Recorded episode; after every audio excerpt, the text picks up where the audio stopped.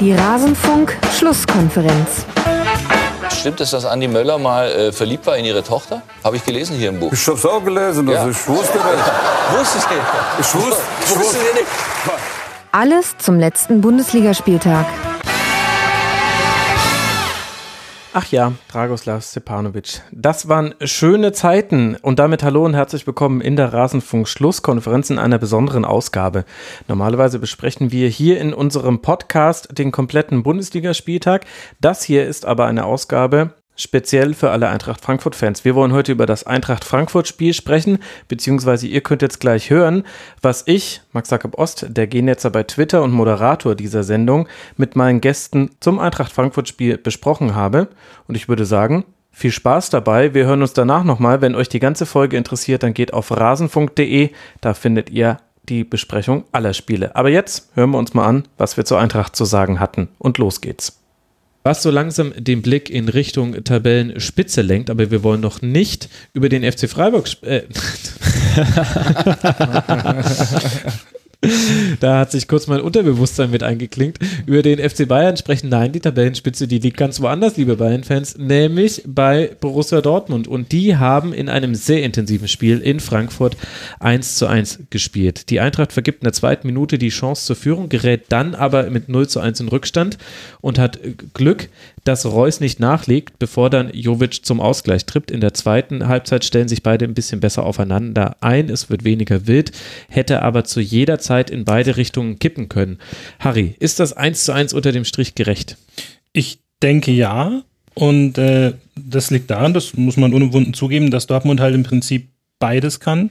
Also die können sich mit dir im feinen Fechtduell duellieren, die können sich aber auch in der Wirtshausschlägerei mit dir äh, auf Augenhöhe bewegen. Und äh, du kannst sagen, die versuchen wir taktisch zu knacken oder wir rennen sie über den Haufen und für beides ist im Prinzip ein Gegenrezept vorhanden. Oder nicht nur ein Gegenrezept, sondern wenn sie einen guten Tag erwischen, sagen sie, zeigen dir die lange Nase und, und hauen dir hinten stattdessen gleich eins rein.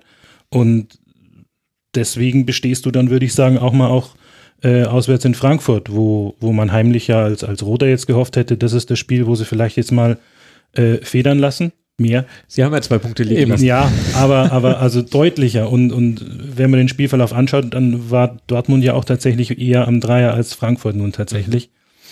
Und ja, das, das, deswegen bleibt die Diagnose bleibt die gleiche wie, in der Rest der, wie die bisherige Saison. Also äh, bisher kam noch nicht das große Problem auf Dortmund zu, wo sie davor stehen und sagen, da wissen wir nicht mehr weiter. Und so war es in Frankfurt tatsächlich auch, hatte ich den Eindruck. Ist Frankfurt jetzt der Fechtverein oder die Wirtshausschlägertruppe? Ja, das ist doch logisch.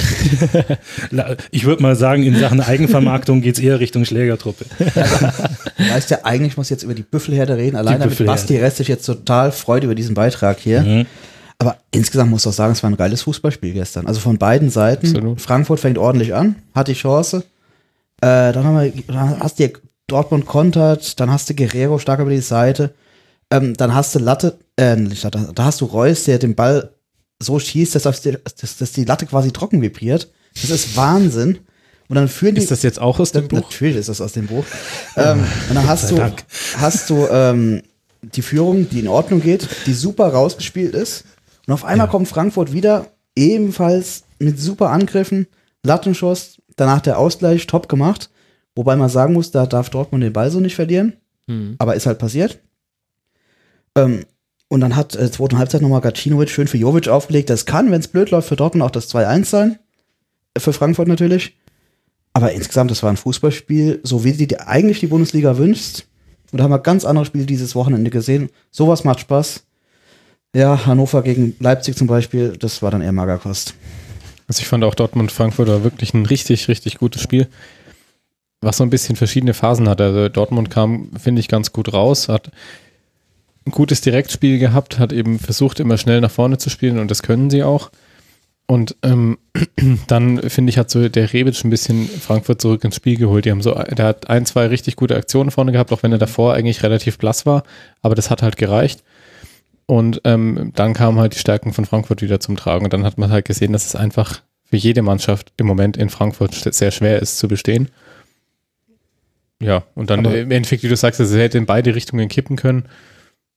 Die ist ja auch irgendwie so an der Entstehung des Ausgleichstreffers, das ist irgendwie so ein typisch Frankfurt gewesen, einfach die, die, diese Kiste. Hast die Torchance, äh, Pech, Lattentreffer, aber setzt im Endeffekt sofort und zwar am gegnerischen 16er halt einfach nach. Genau. Flanke, versuchst halt einfach da irgendwie Überzahl zu schaffen. Und Äh, die Dortmunder Abwehr schiebt komplett raus und verliert dabei aber irgendwie so der Klassiker, sie verliert den einen Spieler irgendwie aus den Augen. Und der ist dann hinten frei und schießt dann direkt das 1-1. Steht auch ja, und auch wie er es macht. Also das Das ist halt, ist halt ja, super. einfach mit purem Willen halt Ja. einfach das Ding reingeknüppelt. Und, und das, das zeichnet äh, bei all der, was man nicht vergessen darf, schon auch äh, spielerischen Qualität, die die Eintracht einfach hat. Die haben einen guten Kader meiner Meinung nach. Die zeigen wirklich tollen Fußball, hat man auch in dem Spiel jetzt wieder gesehen.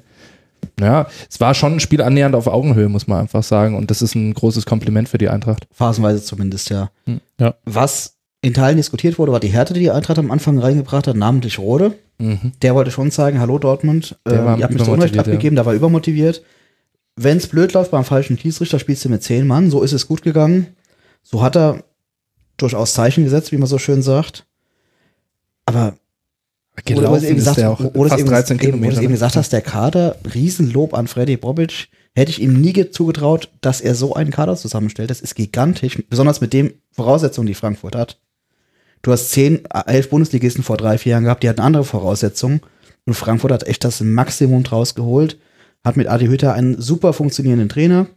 Der hat den Supercup, ich will nicht sagen hergeschenkt, aber hat was probiert. Das ist vollkommen schief gegangen. Und seitdem wird, ist die Eintracht immer besser und besser geworden. Das wird natürlich Begehrlichkeiten wecken zur neuen Saison hin. Aber aus meiner Sicht wird das wieder international enden. Und es ist für die Eintracht auch finanziell und vom Ruf, vom Marketinggedöns alles hin und her einfach ein super Erfolg. Zwei Jahre Europa League. Das halte ich für möglich und auch für hilfreich.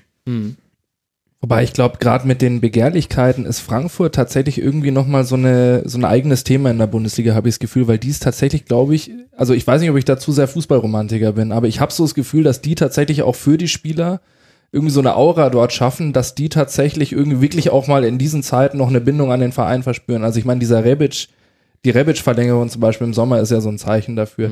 Die kommen zusammen, glaube ich, echt saumäßig gut klar. Also die sind irgendwie eine saugute Truppe und erkennen schon auch den Wert. Für ein Butterbrot spielen sie auch in Frankfurt nicht. Aber ähm, gerade jetzt auch, wenn man sich international jetzt nochmal den Erfolg dieses Jahr anschaut, der ja schon einer ist, äh, jetzt hoffen wir mal, gegen Donetsk geht's jetzt dann, ähm, dass das noch ein bisschen weiterführt. Super schweres Los, also mit eines der schwerstmöglichen, das man er erwischen konnte. Aber auch in der Bundesliga ist noch relativ viel drin. Man ist jetzt Fünfter, wenn ich es, glaube ich, richtig sehe. Ja. Und ähm, man hat da jetzt äh, zwei Spiele vor der Brust, die halt, ähm, also drei Spiele, wenn man das Donetsk-Spiel dazwischen noch da hinzunimmt, die halt totale Schlüsselspiele sind mit äh, Leipzig, Donetsk und dann Gladbach, die ähm, für die Frankfurter, wenn sie die sehr positiv gestalten, schon auch nochmal einen Weg nach oben äh, Ja. ergeben Du können. darfst auch nicht vergessen, wie Frankfurt gestartet ist, wo wir alle dachten, oh je, oh je, wie geht das denn los? Mhm. Dann das Europa League-Spiel in Marseille und auf einmal lief es nicht unbedingt von den Ergebnissen, aber von der ganzen Art und Weise, wie die Mannschaft aufgetreten ist, deutlich besser. Du hast vor der Saison Boateng verloren. Das war ein Riesenschlag für die Mannschaft, machen wir uns nichts vor. Und jetzt redet keiner mehr. Also gut, wir haben jetzt von ihm geredet, letztens, weil er nach Barcelona gegangen ist. Aber sonst hat auch keiner mehr von Boateng geredet die letzten Wochen. Das war einfach ein super funktionierendes Kollektiv mit dieser Offensivpower vorne drin. Mit Trapp hinten im Tor auch ein super Transfer. Renault ist zwar eine arme Sau, weil er dachte, super Bundesliga-Stammtorwart und dann kommt der Trapp und der ist natürlich gesetzt. Aber macht das ja auch sehr gut. Also wenn super, ihr ja. jetzt alle die Eintracht so hoch lobt und ich möchte festhalten, ich habe auch zu diesem Spiel fast nur positive Dinge zur Eintracht aufgeschrieben, dann muss ich jetzt aber mal den Kontrapunkt einfach aus äh, diskussionstechnischer Sicht setzen. Und da kann man eben sagen, dieses Spiel war stark, aber zum Beispiel war Kostic relativ abgemeldet für seine Verhältnisse, da Costa nicht so spielbestimmen wie, wie zuletzt. Und sie haben Sancho mehrere Male diesen einfachen Diagonalpass auf Sancho zugelassen und dann, und da hatte Dortmund seine größten Chancen. Und wenn Dortmund etwas mehr Glück oder etwas mehr Kaltschnäuzigkeit im Abschluss hat, dann geht dieses Spiel mit 2-0 in die Halbzeit, vielleicht sogar mit 3-0 in die Halbzeit. Also das ist das eine Haar in der Suppe dieses Spiels und das Haar in der Suppe der Tabelle und in der fußballromantischen Vorstellung, diese Familie Eintracht Frankfurt wird für immer zusammenbleiben, ist, dass wir fünf Punkte Rückstand haben auf die Champions League Plätze, die ich mit äh, Dortmund, Gladbach, Bayern und Leipzig mal als relativ gut besetzt bezeichnen würde. Und nach hinten hat man zwei Punkte Vorsprung auf Leverkusen, drei Punkte Vorsprung auf Hoffenheim, einen Punkt Vorsprung auf Wolfsburg. Das heißt, da gibt es mehrere Mannschaften, die von hinten drücken könnten.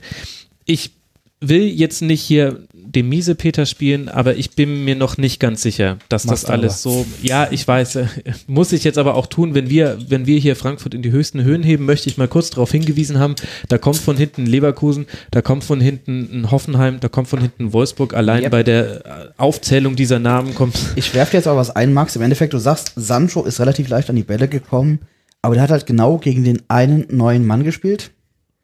Der, ich weiß, Hinteregger. Hm. gegen Hinteregger. Ähm, es mag vielleicht ein Punkt gewesen sein, dass Hinteregger dieses Frankfurter System komischerweise nach drei Tagen noch nicht so ganz beherrscht. Ich traue Hütter durchaus zu, dass der Hinteregger noch ein, zwei Schritte macht, die Mannschaft Ja, nochmal verstärkt. Und damit hast du dann äh, eine Abwehr, wo du auch noch Hasebe drinstehen hast. Ähm, mit Rode jetzt auf der Sechs davor, der wird auch, sicher, wird auch noch ein bisschen besser ankommen. Dann hast du halt einfach eine für die Eintracht, immer mit der Einschränkung, wirklich gute Mannschaft. Und auch Hoffenheim und Leverkusen und Krom müssen erstmal dauerhaft diese äh, Leistung halten. alles Ich klar. würde es den ja. Frankfurtern durchaus wünschen. Hm. Aber klar, das letzte Jahr sind sie Achter geworden, haben wir alle gesagt, ha, ja, eine Rückrunde total versaut und dann gewinnen sie einen Pokal. Sonst würden wir jetzt über die ganze Sache gar nicht sprechen. Ist ja auch klar. Alles klar, das Und ist alles natürlich völlig hätte, hätte Frankfurt das Spiel auch verlieren können, alleine schon, wenn der Reus von seinen zwei Superchancen eine macht. Ähm, äh, wo Ist das, was, er, drauf, ja. was er auch auf jeden Fall kann, weil Reus ist äh, ein wahnsinnig guter Spieler, aber Mai, Frankfurt hat zu Hause gegen die momentan beste Mannschaft Deutschlands nicht verloren. Absolut. Und das ist was. Es war, Ganz es war einfach. ein Die super haben doch Spiel, es war auch ein starkes Spiel von. Dortmund.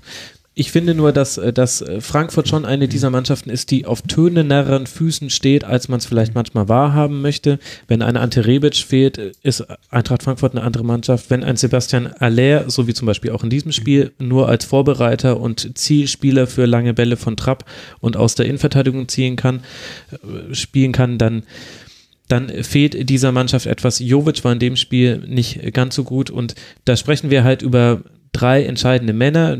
Die Straßenbande 489, viel schöner als die Büffelherde. Grüße an Mir ist Fußball es 2000. nicht eingefallen tatsächlich, ja. Tut mir sehr leid. Und da müssen halt tatsächlich nur mal einer oder zwei ausfallen. Ich will es ja auch gar nicht herbeireden, das hört man bestimmt auch nicht gerne, aber äh, mir ist das eben manchmal ein bisschen zu viel, wie man jetzt schon glaubt zu wissen, wie die ganze Saison noch verlaufen würde. Dafür, dass ich sie quasi in den Abstiegskampf getippt habe, ist es so oder so hervorragend. Absolut, dass sie sich deiner Prognose widersetzen konnten, Christoph. Deiner das aber ist auch. Tatsächlich, Aber eine Hab ich Sa- gehört. ja, bei mir war es ja Ansporn. Eine Ja, Sache klar. vielleicht noch, also dieser Transfer von, von Martin Hinteregger, drei, drei Spieltage äh, oder drei Tage bevor vor Transferfensterende, äh, Fensterende, dass man da am schnellsten sozusagen von allen reagiert und den zieht, so überschau ich kenne die Konditionen nicht, aber ich schätze mal in dem Spannungsfeld überschaubare Konditionen, ähm, ist einfach ähm, eine ganz starke Leistung äh, vom, von der sportlichen Leitung. Ja, ich schaue gerade, ob wir hier Zahlen stehen haben. Lass mal schauen.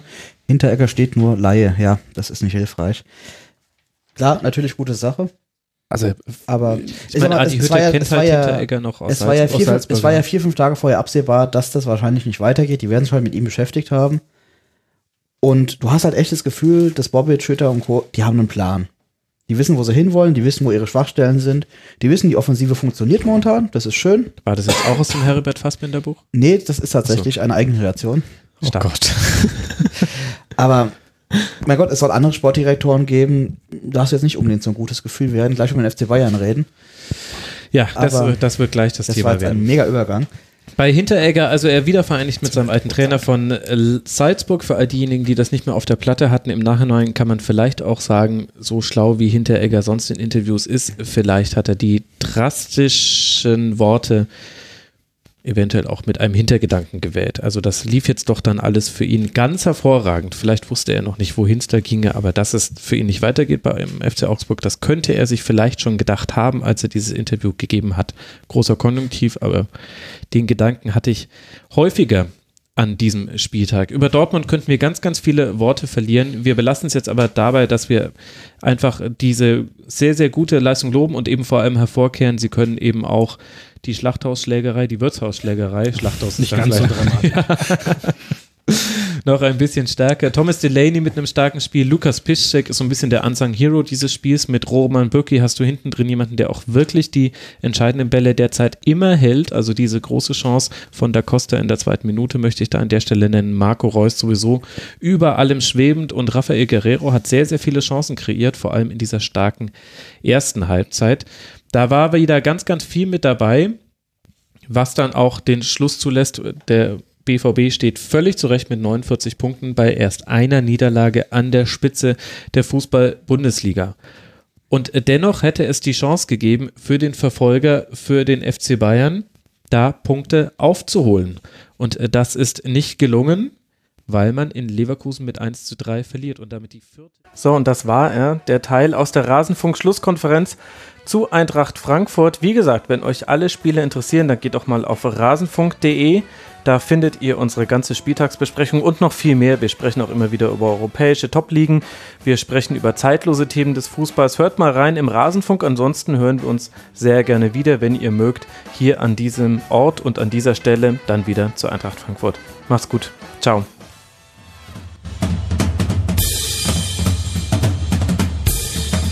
Das war die Rasenfunk-Schlusskonferenz. Wir geben nun zurück in die angeschlossenen Funkhäuser.